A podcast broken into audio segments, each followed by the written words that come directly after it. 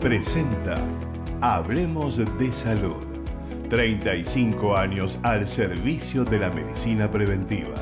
Conducción y producción Ana María Forte, periodista médica. Locución y presentaciones Gustavo Ríos. Hablemos de salud por Ecomedios y para todo el país.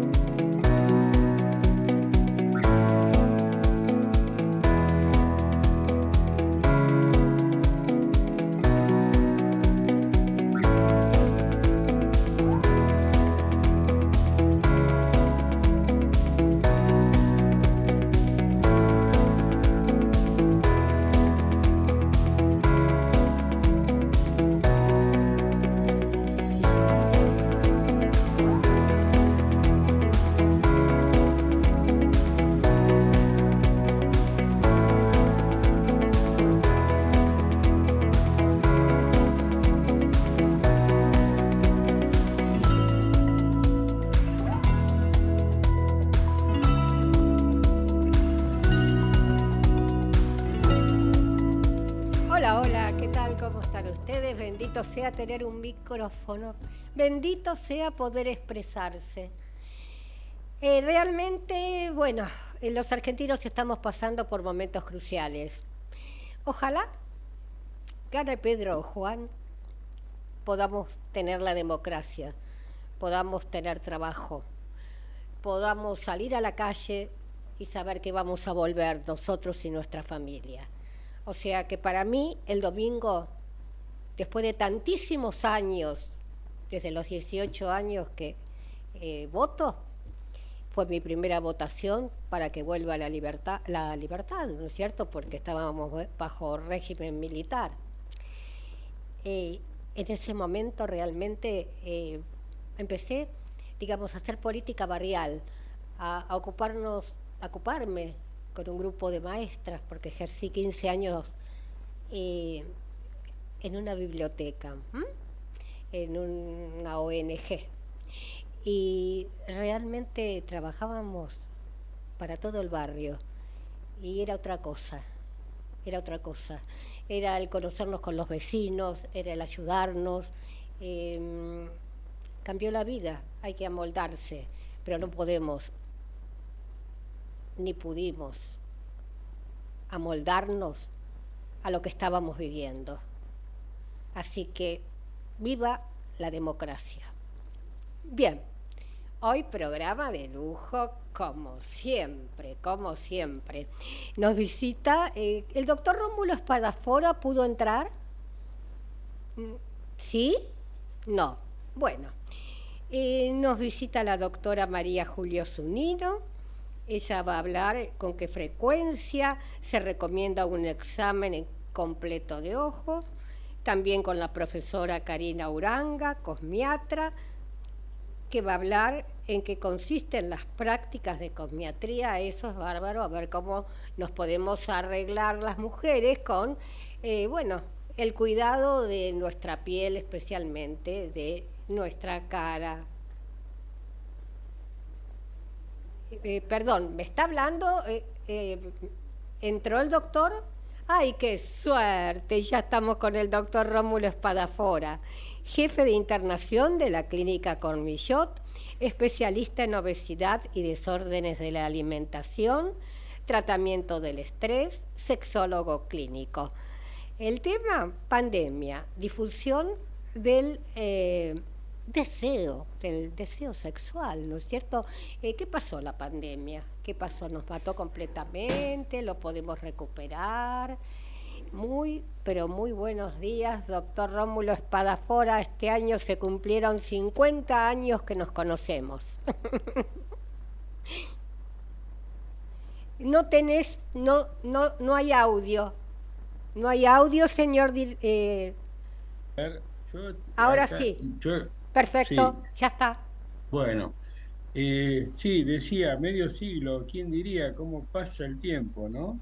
Pero así como pasó el tiempo desde nuestras primeras, mm, nuestros primeros conocimientos a través de tu vocación de docente y yo como padre, ahora, bueno, las cosas han cambiado y con la pandemia también han cambiado muchas cosas.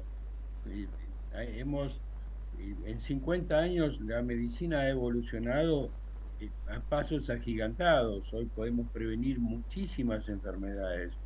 Y bueno, también en estas enfermedades que hemos podido prevenir, nos sorprendió hace ya tres años un virus que originalmente nació en China y se expandió por todo el mundo, por eso se habló de pandemia, ¿no? Evidentemente ese virus dejó muchísimas secuelas en, todo el orbe, y por supuesto, dentro de esas consecuencias también alteró la vida sexual de muchísima gente. No solo eso, hablamos de vida sexual, pero también tenemos que hablar de que se modificó la calidad de vida de mucha gente. Hay, hay un tema, hay un tema que no, no siempre eh, fue tocado durante la pandemia y post pandemia que es el tema de la afección a nivel eh, psicológico, psicoemocional de la mayoría de la gente. Porque pensemos que quien más que menos hemos padecido en carne propia el contagio del virus o algún familiar directo que en algunos casos eh, lo hemos perdido definitivamente, llegó al óbito porque no se lo pudo ayudar, porque tenía enfermedades preexistentes o complicaciones o comorbilidades. Y obviamente mm, ha, dejado mucho, mucho dolor, mucha angustia, mucho, mucho miedo sobre todo, ¿no? Y pensemos que una persona que está angustiada, que tiene miedo, que está estresada, que está plena de incertidumbres, eh, ¿dónde va a quedar su deseo sexual? Es decir, pensemos que la sexualidad es algo secundario, ¿no? Es decir, ¿para qué nos, nos para qué mantenemos relaciones sexuales? En principio, para mantener la especie. Pero este aquí que en la escala eh, animal somos los únicos animales que mantenemos relaciones sexuales por placer, no solamente para mantener la especie. Entonces, personas que han estado afectadas por el COVID, por la pandemia, por el aislamiento, por las injusticias, por todo lo que ya conocemos, la vacuna, la no vacuna, etcétera, han quedado afectadas en muchos aspectos y entre esos aspectos lo que mencionaba vos, Ana María, en fallas del deseo sexual. Pensemos que el deseo sexual no siempre está hiperactivo, ¿no? Si tenemos una persona con un deseo hiperactivo, también es patológico, porque el deseo sexual tiene que mantener una serie, una especie de, media, ¿no? Es muy personal y va va, a estar determinada por la calidad de vida, por la relación que tenga la persona, y sea em, casado, sea célibe, y, y los permisos que se pueda llegar a dar de acuerdo a la disponibilidad que tenga para lograr con mantener sus relaciones sexuales.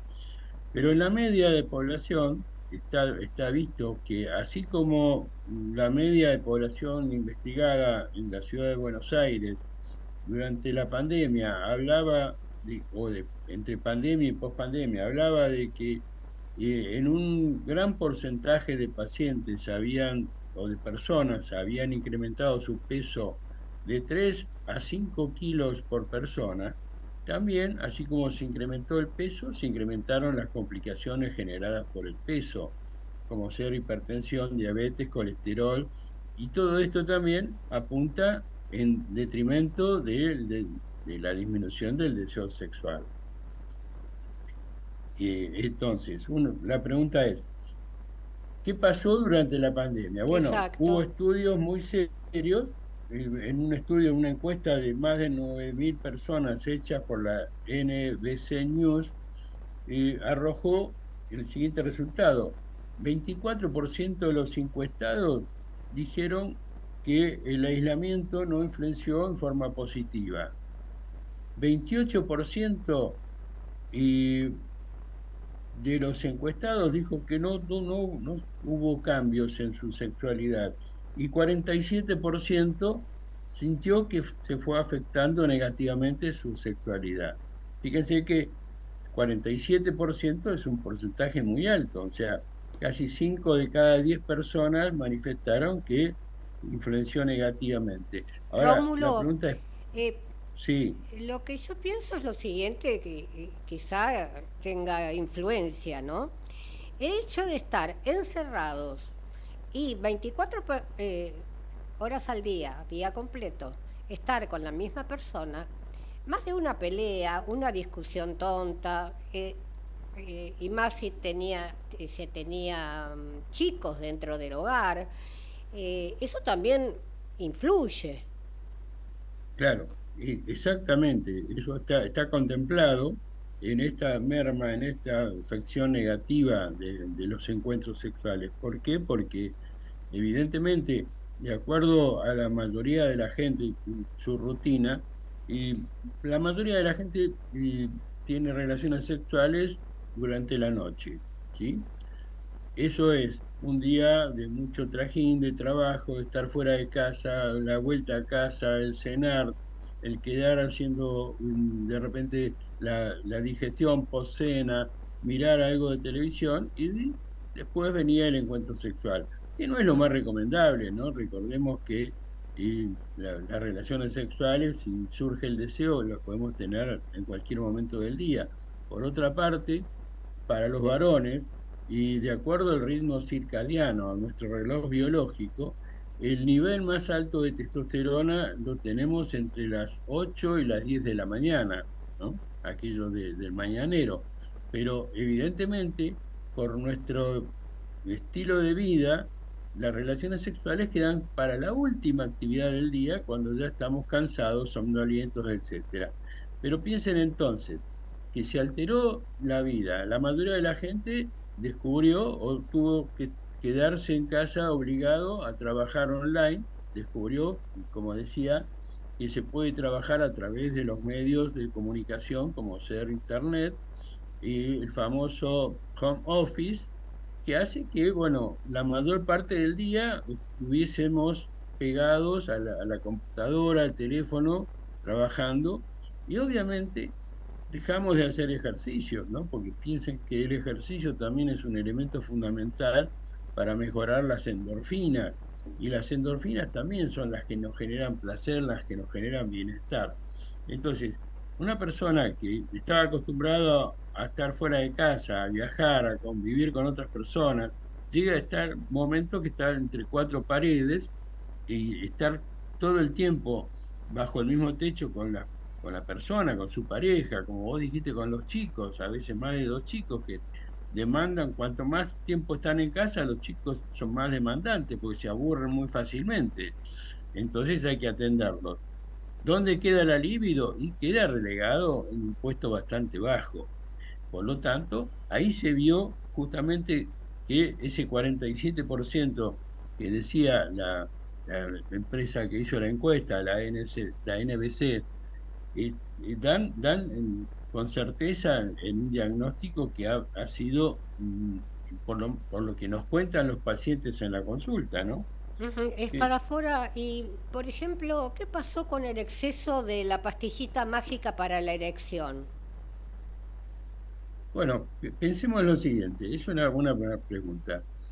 Y el sildenafil o el tadalafilo, cualquiera de, los dos, de las dos drogas que son similares, y no estimulan el deseo, ¿no? Por su forma de acción y produce una vasodilatación general, por eso también baja la presión en muchas personas, y en principio los cardiólogos ahora lo están usando tadalafilo en bajas dosis para mantener niveles de presión bajos, y obviamente, si yo no tengo deseo, por más que tome doble dosis de Viagra, o sildenafil o tadalafilo, el, el tema no se enciende porque esta medicación no enciende el deseo sexual. Recordemos que nuestra respuesta sexual normal consta de cuatro etapas: deseo, excitación, meseta y orgasmo.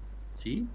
Entonces, si yo no tengo deseo, no tengo ganas, evidentemente, por más que tome estimulantes, no voy a tener respuestas adecuadas a lo que es cuando uno tiene deseo bien elevado y la pareja responde a ese deseo, ¿no?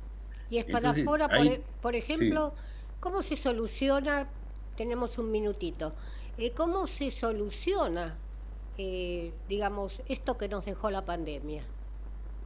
Bueno, primero que nada, yo como, como profesional que también me dedico al, tema del estrés, y diagnosticar bien en qué momento o qué, niveles de estrés te está teniendo la persona. No olvidemos, Ana, aparte de la pandemia, tenemos otra pandemia, que es la inflación, la pérdida de trabajo, y gente que está endeudada, que no, no llega al alquiler. Entonces, ¿dónde queda el deseo con un nivel de vida tan bajo que estamos teniendo la mayoría de los argentinos?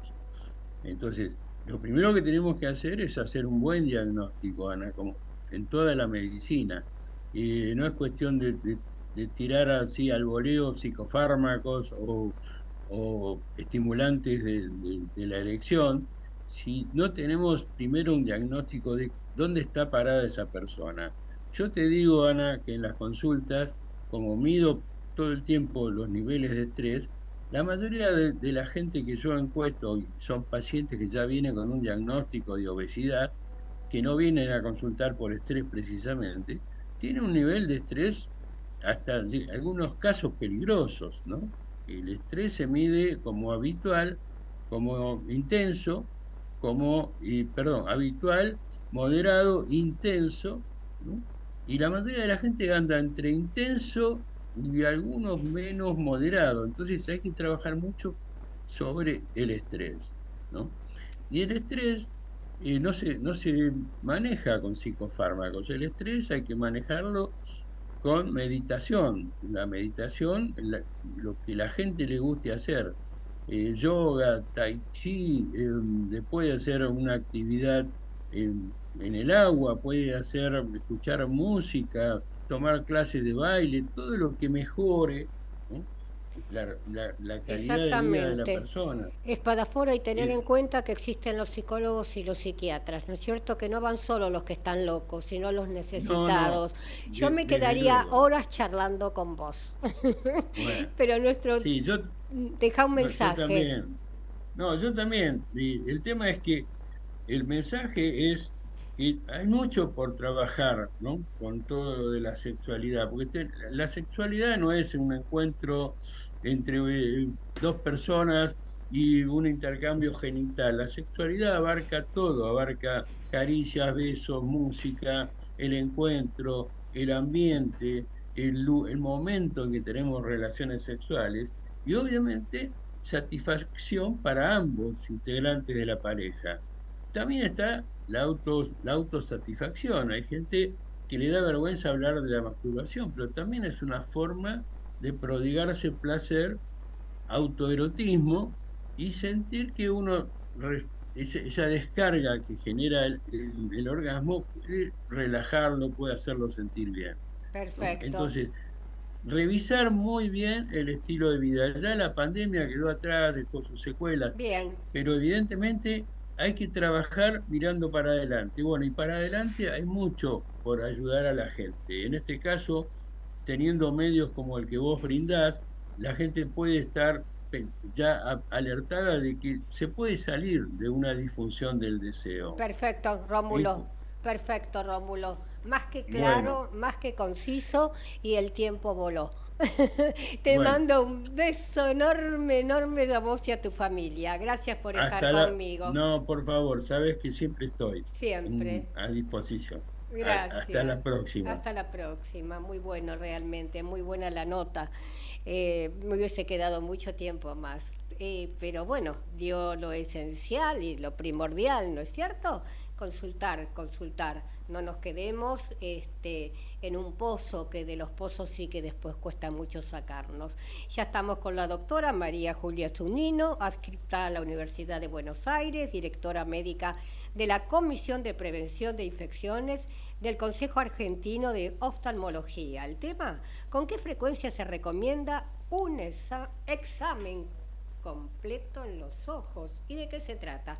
Hola María Julia, ¿cómo estás? ¿Qué tal Ana? ¿Cómo andás? Qué lindo tema, ¿eh? qué linda pregunta, ¿eh? porque la gente a veces no sabe para dónde correr, se, se, siente que ve bien y le parece que está todo bien y lo demora. O sea, tenemos primero para encarar el tema que dividirlo en los grupos etarios, ¿no? Una cosa es un niño que recién nace y otra cosa es un adulto que ya tiene una vida y que trabaja y ahora se trabaja mucho con los ojos, con las computadoras todo es digital, mucha pantalla, eso trae todo un estrés visual. Entonces, si tuviéramos que poner... Eh, Te hago una pregunta con respecto a eso, perdona. Eh, vos decís que el exceso virtual, etcétera, etcétera. Vos tenés el termómetro justo por tu profesión, ¿no es cierto? ¿Eso está deteriorando más, digamos, cambiar más seguido los anteojos? En algunos pacientes sí y en, en algunos medios este, el exceso de eh, vivir en la oscuridad y con una pantalla induce miopía, sobre todo en las edades de crecimiento, eso está muy estudiado por los chinos. O sea, hay que, ser, hay que llevar vida al aire libre, hay que tratar de estar una o dos horas por día al aire libre y salir de la pantalla porque la pantalla está arruinando no solo vidas, sino cerebros. Exactamente, exactamente. O sea, eso desde el punto de vista macro, ¿no? En los chicos lo aconsejamos sobre todo para que baje el desarrollo de miopía, ¿sí? Continúa con el tema. Volviendo al tema de cada cuánto nos tenemos que chequear. Bueno, una persona normal que no tiene antecedentes familiares de enfermedades de la vista y ya es adulto, y yo le aconsejaría cada dos años cuando pasan los 40 empiezan a aparecer algunas cositas que vienen de la mano de la presbicia, a algunos pacientes les sube la presión ocular, a otros no, pero el tema es que una persona normal debería ir cada dos años. Después tenemos los controles en distintos grupos etarios, como por ejemplo en los pacientes pediátricos. ¿sí? Este, yo traje un flyer para que vean, el paciente pediátrico ahora nosotros tenemos eh, normatizado que hay que hacerle un par de controles. El primer control es al nacimiento, ¿sí? Y después hay que hacer un control a los seis meses y luego una vez por año hasta que llega a los seis, siete años, una edad en la cual el ojo ya tiene un desarrollo casi completo y uno podría decir, bueno, ahora que el paciente venga cada dos años, sí tiene agudeza visual normal. Ahora con el advenimiento de las pantallas estamos más atrás de los chicos y del crecimiento ocular porque como te decía, la pandemia nuevamente nos dejó de regalo mucha miopía, es más, una epidemia de miopía, porque se miopizó la gente, porque estaba encerrado en la casa y con una pantalla. Exactamente. Y eso miopizó un montón de pacientes que no eran miopes. Eh, yo recuerdo, ah, ahora que hablaste de presbicia, yo a los 40 años y un día estaba leyendo un texto en la radio y empezaron los, digamos, los renglones a moverse y quedé con la eh, disminuida la, la, la, La visión. la visión, Sí, sí. perdón. Sí. Eh, la verdad que eso es cierto y hay que tomarlo en cuenta, no decir después voy, no, no, en el momento que pasa una cosa Exacto. así, eh, recurrir rápido a una buena oftalmóloga. Aquí vemos el flyer de un niño recién nacido a término, ¿sí? el cual tiene un primer examen al nacer, otro a los, al año, sugerimos, otro a los tres y después al ingreso escolar. Si hubiera antecedentes familiares de enfermedades de la vista, bueno, entonces ahí hay que estrechar un poquito más estos controles. Pero acá estamos hablando de un, neo- de un, de un neonato sano, ¿sí? Capítulo aparte lo merecen los recién nacidos en forma prematura, ¿sí? Sí. Ahí no podemos estandarizar porque va a depender de la evolución de su retina. Por empezar, todo prematuro lleva un examen al nacer, el cual es muy importante y debe ser hecho por un oftalmopediatra especializado en retinopatía del prematuro, que va a determinar exactamente cuándo es el siguiente examen, porque va a mirar el nivel de desarrollo con el que ese chico llegó al mundo y va a decidir si hay que controlarlo una vez por semana, una vez cada 15 días, una vez cada 20, y todo eso va a depender de cómo llegó ese niño, qué desarrollo tiene su retina, de su peso, de si va a recibir oxígeno y de un montón de otros factores que exceden a esta charla, pero sí quiero que todo el mundo entienda que la retinopatía del prematuro en este momento es una de las causas de ceguera más prevenibles que tenemos, pero la importancia de prevenirla es que los controles de estos bebés que han nacido por debajo del término, por debajo de las 36 semanas, deban ser estrictamente realizados por especialistas en retinopatía del prematuro. O sea, cuando Sí. el bebé eh, eh, eh, eh,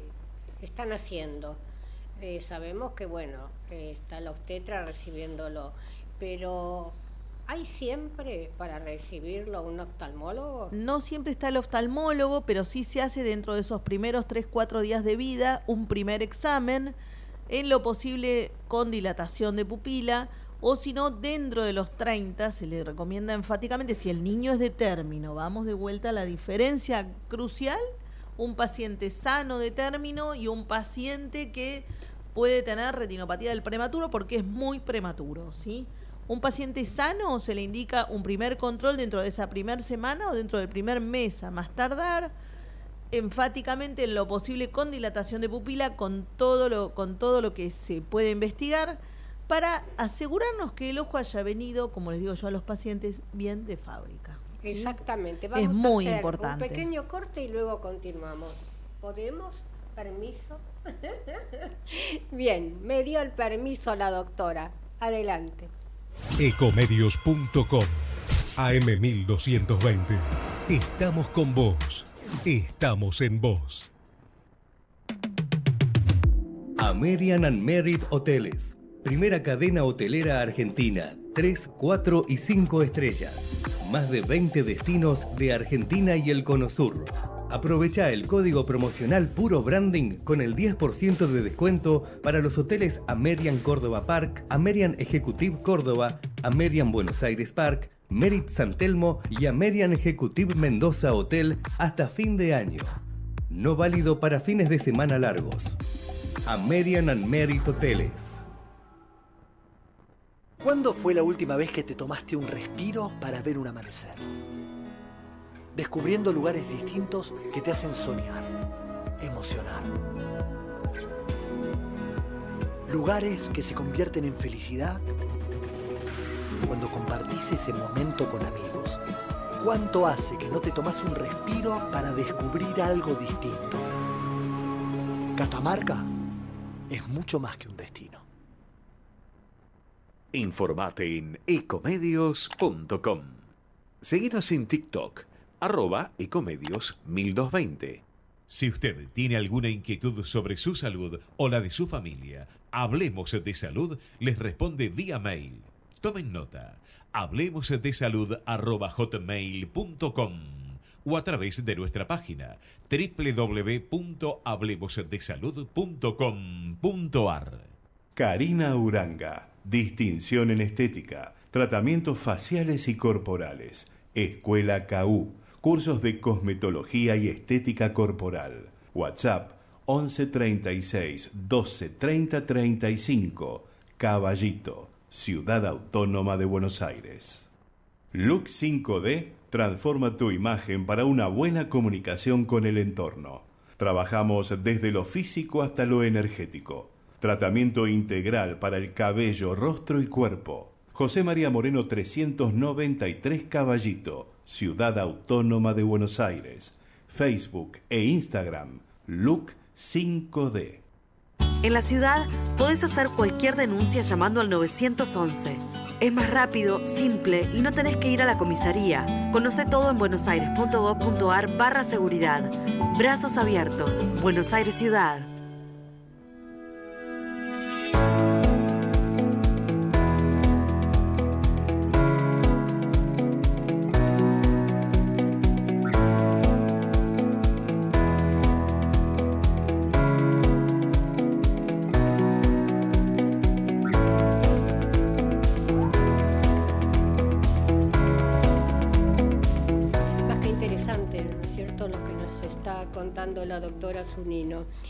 Eh, ¿Qué pasa con un niño diabético y su visión? Niños, niños diabéticos son... A ver, vamos a empezar por todo paciente diabético. Todo paciente diabético, de momento que se sabe diabético, tiene que ir al oftalmólogo y transmitir que es diabético y requiere controles de retina mucho más estrictos que cualquier paciente no diabético. ¿sí? Si se trata de un niño, son muy estrictos. Los niños en general debutan ya con una insulinodependencia y los controles deben ser anuales. ¿sí? Y lo que el oftalmólogo debe preguntar es si el paciente tiene buen o mal control metabólico, si el paciente tiene bien los análisis de laboratorio, bien la hemoglobina glicosilada y logra un buen control metabólico, es un paciente que, que cumple la dieta, ¿sí? Que evita los hidratos de carbono y que está bien controlado, se pueden llegar a espaciar los controles, pero la hipótesis de mínima es anual, ¿sí? En todo paciente diabético, pediátrico o adulto, ¿sí? El diabético es un paciente a seguir muy delicadamente y a veces nosotros estrechamos los controles y le decimos cada seis meses o cada ocho meses. Sobre todo si sospechamos que el paciente va a desaparecer, se va a borrar, no va a poder venir, preferimos hacerle un fondo de ojo más que de menos, ¿sí? Todo es poco en la diabetes, la diabetes es otra gran causa de ceguera prevenible y la forma de prevenirla es hacer el fondo de ojo y detectar los comienzos de las lesiones, porque apenas empieza el comienzo hay muchos tratamientos, hay láser, hay inyecciones para el edema macular, sea, hay muchos tratamientos y hay que comenzarlos, porque el tratamiento que no se eh, es lo único que va a detener y estabilizar la progresión de la retinopatía diabética. ¿Sí? Sea la edad que sea. Pero obviamente nos ponemos más al pie del cañón si el paciente tiene la hemoglobina glicosilada disparada por los aires y es una persona que se cuida poco. Y ahí le pedimos que venga dos veces al año en lugar de una vez al año.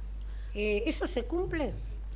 Y ahora tenemos problemas de accesibilidad, hay gente que no consigue turno, eso se las tomo, se los creo, la verdad que las prepagas están todo, todo muy atrasado y a veces se, se, demoran esos controles.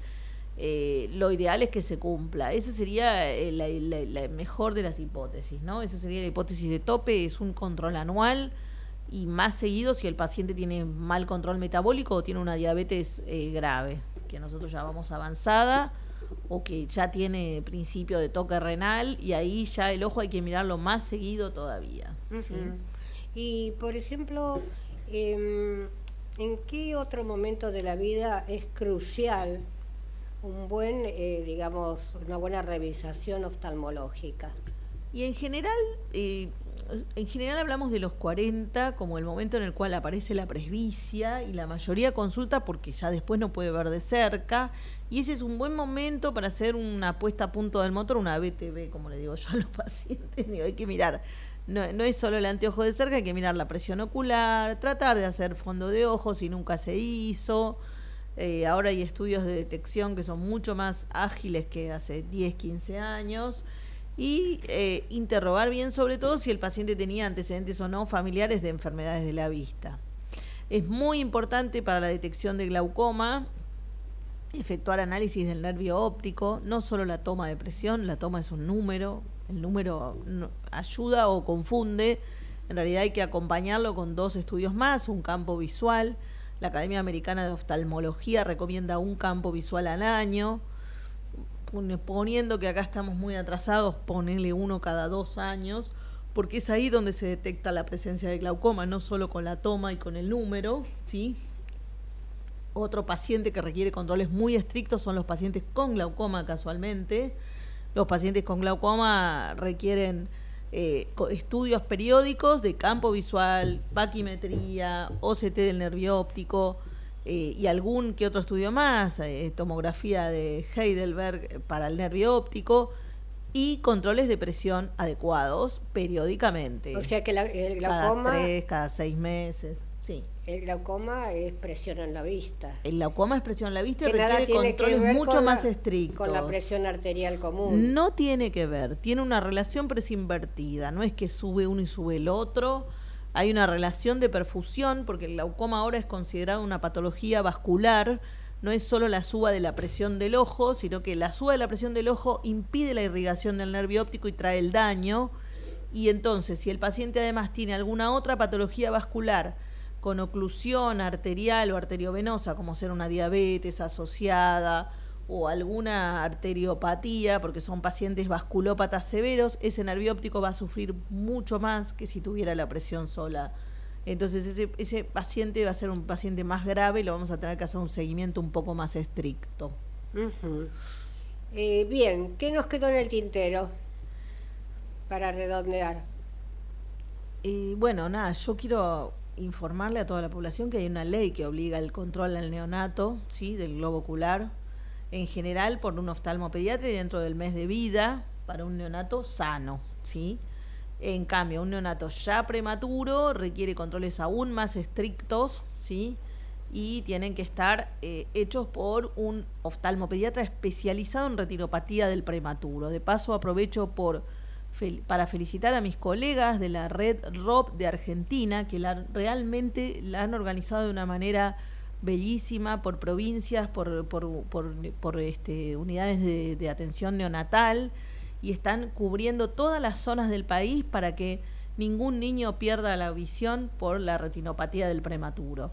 ¿sí? O sea, realmente eh, se han ocupado de extender y trabajar en red como nadie y la verdad que son un ejemplo para todos los oftalmólogos de todo el país y para muchas otras patologías que requieren el control estricto como esta, sobre todo en los bebés prematuros, que cada vez hay más por hipertensión materna, por otras causas, hay más prematures que antes y bueno, requieren más controles. Bien, bien. Eh, realmente fue un gusto tenerte en el programa, eh, más claro imposible. El problema que eh, están transitando y estamos transitando todos los que habitamos suelo argentino, es que no hay, no hay eh, turnos en los hospitales, porque nosotros somos, eh, digamos, un país eh, que quiere a todo el mundo, que recibe a todo el mundo, tenemos gente de, de Bolivia, son todas personas, entonces hay que atenderla. Personas de Bolivia, de Chile, de Perú, que vienen acá, se operan y se van, porque acá es gratuito. Entonces, no se le puede decir no te dejamos tirado, pero sabemos y conocemos que existen los tours de salud, porque acá no se cobra. Entonces pienso que hay que solucionar infinidad de problemas en este país y la salud es muy importante. Entonces, porque están atendiendo en demasía a gente que viene del exterior, los que habitamos suelo argentino no tenemos una buena atención o no tenemos atención directamente. Vamos a un corte y luego seguimos. 5D transforma tu imagen para una buena comunicación con el entorno. Trabajamos desde lo físico hasta lo energético. Tratamiento integral para el cabello, rostro y cuerpo. José María Moreno 393 Caballito, Ciudad Autónoma de Buenos Aires. Facebook e Instagram, Look 5D.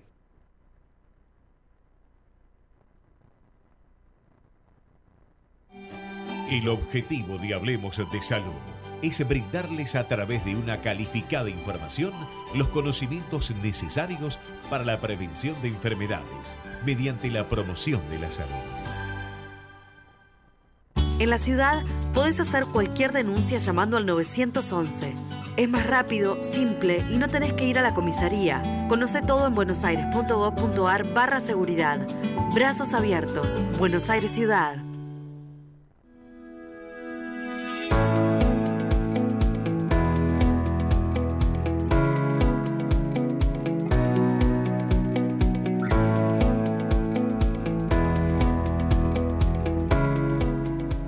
Interesante y muy clarita la doctora Zunino, ¿no es cierto? Hay que cuidar nuestra visión, que es importantísima, no nos damos cuenta hasta que no la vamos perdiendo y quizá muchos de a poco. Eh, estamos con la profesora Karina Uranga, cosmiatra, directora de la Escuela Q de Formación Profesional de Estética Facial y Corporal.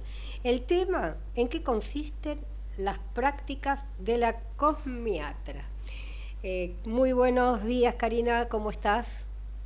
Buenos días, Anita, ¿cómo estás? Muy bien. Un gusto verte como siempre para este tema tan importante, ¿no? Porque, bueno, voy a, voy a la cosmiatra. ¿Qué me puede hacer la cosmiatra? Mm, Bueno, la cosmiatra practica eh, higienes, eh, tratamientos como limpiezas profundas eh, con extracción de comedones, que son los puntitos negros, eh, quistecitos, algunos, algunos tipos de quistes como sebáceos, quistes de milium, eh, hidrataciones, hidrataciones profundas y algunas patologías eh, como eh, rosácea y acné. Practicamos peeling. estoy quiero hacer como una introducción para lo que te quiero decir después, porque hay muchas de estas cosas que estoy mencionando que lo hace directamente el dermatólogo. Eh, sí, porque yo digo, trabajamos acné, entonces es wow, un acné eh, con quistes, eh, también lo trabaja una cosmiatra, no. Hay hasta cierto grado de acné, al igual que la rosácea, hasta cierto grado de rosácea, donde podemos trabajar eh, las cosmiatras. Ahora, sí podemos trabajar otros grados en, cuanto a estas patologías y en otro tipo de tratamientos como los peeling, eh, siempre guiados por un dermatólogo, como auxiliar del dermatólogo. También se trabaja en cosmiatría como auxiliar de dermatólogo. En cuanto a los peeling, si yo lo hago por mi cuenta, también tengo un porcentaje, algunos ácidos son los que puedo usar, estoy hablando, eh, hoy en día eh, podemos practicar distintos tipos de peeling en cuanto a lo que es, corresponde al peeling químico, eh, puedo trabajar hasta un cierto pH de- del ácido, ¿sí? que es, es un 3,5, menos de eso lo trabaja el médico, y hasta un porcentaje, según el tipo de ácido que use, lo puedo utilizar eh, yo o lo podemos utilizar los cosmiatras, y si no, bueno, ya directamente lo, lo trabaja un médico, ¿no? Eh, por eso es que me frené un poquito para, para aclarar esto. O sea, no es que puedo hacer cualquier tipo de peeling o puedo hacer cualquier tipo de tratamiento eh, sobre rosácea o acné. Ujú. Y eh, Karina, por ejemplo, ¿qué pasó en pandemia? Las mujeres nos seguimos cuidando, los, el rostro tuvo, digamos, eh, mayores problemas por falta de crema. Eh, hace un balance. En pandemia sí se deterioró mucho la salud de la piel, eh, pero bueno, eh, lo que he notado que, que la gente al retomar los tratamientos vino con mucha deshidratación, muchos con acné, mucha sensibilidad sobre todo, Eh, pero bueno, tiene que ver con el factor del uso del barbijo continuamente, sobre todo el primer tiempo, eh, y el estrés, ¿no? Que causó todo eso. O sea, no nos olvidemos que la piel es un órgano que está eh, totalmente conectada con las emociones. Todo lo que sucede eh, se repercute en la piel, es la forma visible de, poder ver lo que sucede. Eh, así que, bueno, eso, eso sí lo se notó muchísimo. Eh, no lo digo yo, o sea, en reuniones con, con otros profesionales y coincidimos totalmente también con dermatólogos eh, de, de, lo que se observó. Bien, y por ejemplo, Uranga, eh, las mujeres algunas veces nos quejamos del entrecejo, ¿no? Eh, ese hundimiento que tenemos, como cuando nos enojamos, pero continuamente, sin recurrir, digamos, a una estética, una cirugía estética, eh, ¿Tiene alguna forma de disimular esa, eh, esas arrugas? Sí, eh, todo en realidad que corresponda a, lo que son depresiones en la piel como arrugas profundas, superficiales o surcos, hay alternativas para tratamientos cosmiátricos o, o, cosmetológicos sin necesidad de recurrir a, a cirugías, ¿no? Porque no todo el mundo, como vos decís, o, tiene el dinero para hacerlo o se anima a hacerlo, ¿no es cierto? Porque hay que tomar la decisión de hacerse una cirugía. Yo soy una de las que no, por ejemplo. Ajá. A, mí me da mucho temor la, todas las cirugías que sean en el rostro. Exacto. Así que bueno, no me queda otra que hacerme tratamientos cosmiátricos. Bien, bien. ¿Cómo conservamos un, eh, digamos, eh, un rostro sano? Mira, a través de la higiene, a través de la hidratación y protección. Palabra que no le gusta a nadie. El uso del protector solar. Ahora bien, ¿es cierto que hay productos que ya vienen incorporados con el protector solar o nosotros tenemos que ponernos el protector solar y luego el maquillaje arriba. Las dos cosas. Sí, hay productos que viene incorporado el factor de protección como cremas de día, como bases de maquillaje, eh, pero igualmente habría que ponerse eh, protector solar y lo que va a hacer es potenciar el factor del producto que ya tengo colocado. Eh, no es sobre. O sea, en cuanto es al, producto de humectación, sí voy a colocar el protector sobre y si es una base de maquillaje, me puedo colocar tranquilamente la base de maquillaje. De, bueno, depende la textura y depende, bueno, eso ya, ya el profesional puede eh, indicar a, cada persona de, de qué forma usarla, porque hay, hay ciertos, según los componentes y eh, según los principios activos de determinados productos, eh, a veces es conveniente hacerlo antes el protector o después del producto. No sé si me expliqué. Perfectamente. Ya eso se tiene que, bueno, interesar la persona en preguntar cuándo, cuando es mejor, eh, según la indicación de su cosmiatra, ¿no? Ahora bien, yo me levanto a la mañana antes de salir a trabajar me maquillo. A la mañana, ¿qué, debemos hacer en nuestro eh, cutis para dejarlo preparado para el maquillaje? Primero hay que limpiar. Esto yo digo, eh, se va a usar el producto adecuado para ese tipo de piel, ¿verdad? Eh, pero primero tendría que limpiar Después, si es conveniente poner alguna, eh, pasar alguna loción astringente, tónica, lo que se le recomiende, una hidratación, alguna crema, serum, lo que sea hidratante que corresponda y protector solar. Ahí ya estoy preparada para el maquillaje. Bien. Eh, regreso a mi hogar. Y perdón, Anita. No, por favor. Eso es para el maquillaje, pero a la noche habría que hacer lo mismo. Por eso yo te iba a preguntar, seguimos avanzando, regreso del trabajo, eh, ya no voy a salir, ¿qué hace la mujer? Se saca a veces está indicado, a veces está indicado durante el día eh, repetir eh, la hidratación. Lo ideal sería limpiar el, rostro, hidratar y, colocar protector solar. ¿sí? Según el factor que tenga, es la repetición que voy a tener durante el día. Y durante la noche vuelvo a limpiar a la hidratante tónico lo que sea necesario y, el, y, el, y la crema o producto hidratante. Pero acá hay algo que también eh, se acentuó mucho en pandemia y es el uso de protector solar a la noche, porque la pandemia lo que nos hizo es esta comunicación online. Entonces, si yo voy a estar mucho tiempo frente a una pantalla de computadora, voy a estar mucho tiempo adelante de la pantalla del celular, debería usar protector solar. El tema es que después, antes de irme a dormir, una vez que termino de trabajar online, me voy a dormir. Entonces, ponele que a todo esto sean las 3, 4 de la mañana, ¿no? Entonces tendría que volver a limpiarme, colocarme el producto hidratante para irme a dormir. Bien, creo que no todos eh, eh, cumplimos exactamente lo que tendría que ser, pero aunque sea durante el día lo, hacemos.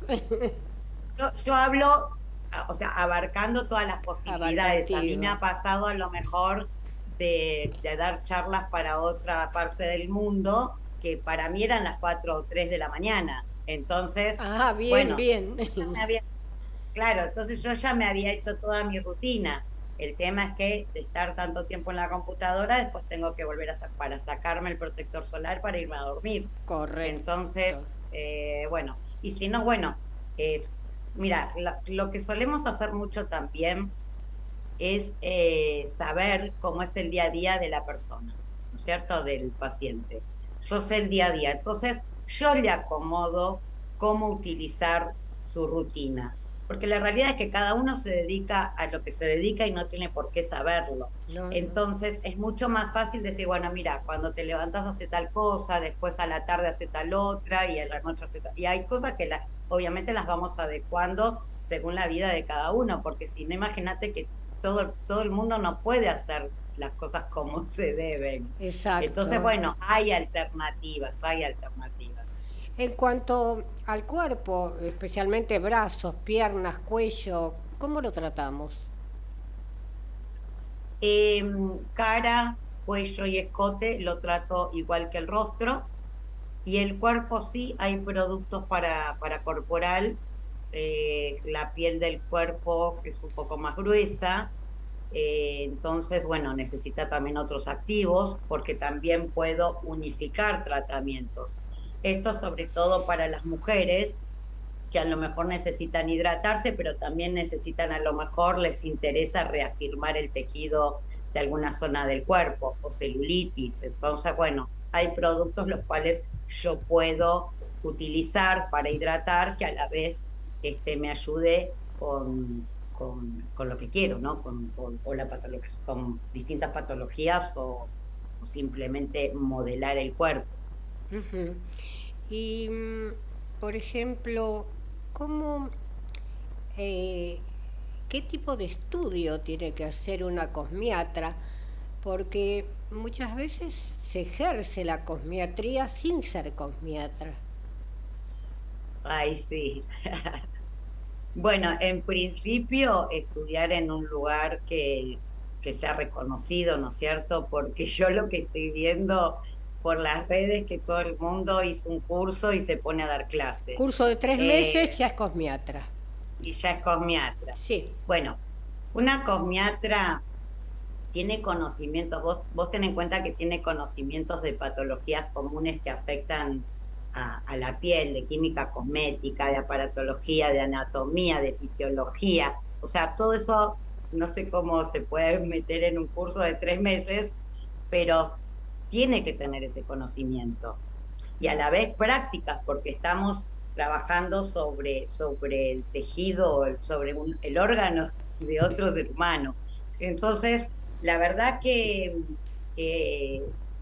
sí, yo, yo estoy como un poquito enojada con eso, pero bueno, eh, no, no, no puedo hacer mucho más, pero y, y, también tener previamente eh, haber aprobado cosmetología, que eso también estoy viendo. O sea, ahora, bueno, no importa, o sea, te tomo, te doy clase de cosmetría, pero no tiene el conocimiento previo. O sea, la cosmetóloga, ten en cuenta que trabaja sobre piel sana.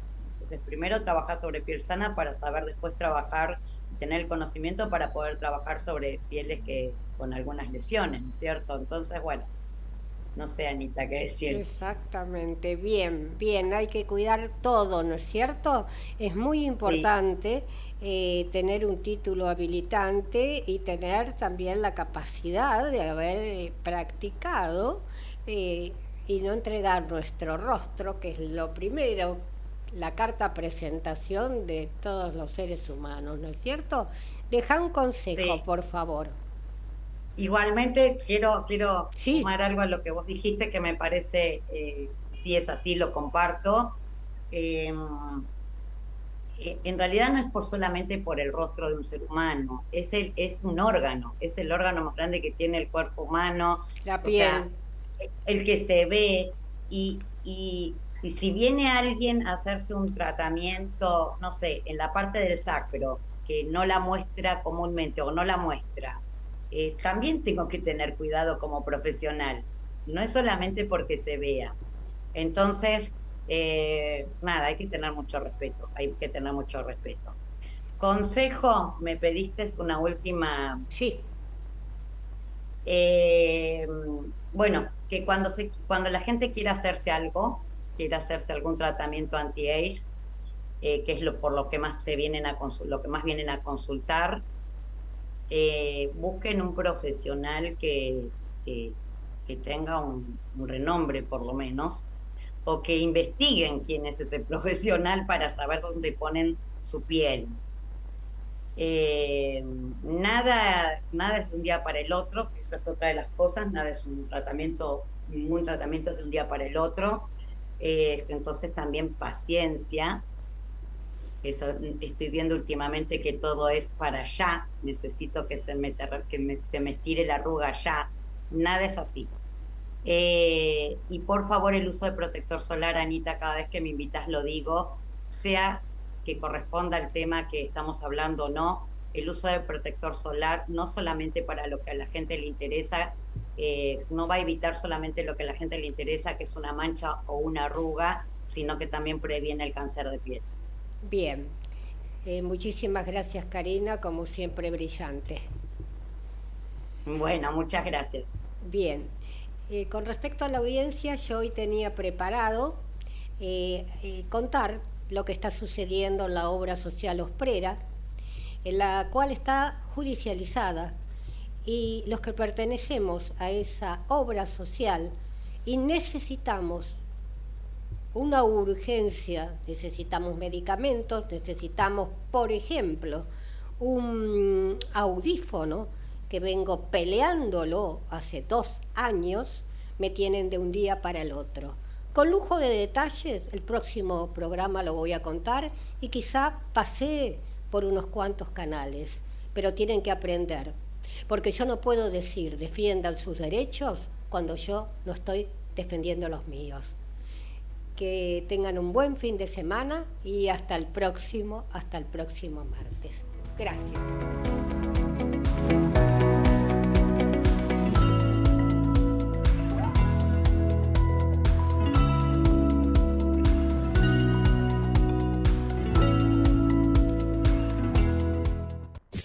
Desde Buenos Aires, transmite LRI 224, AM 1220, Ecomedios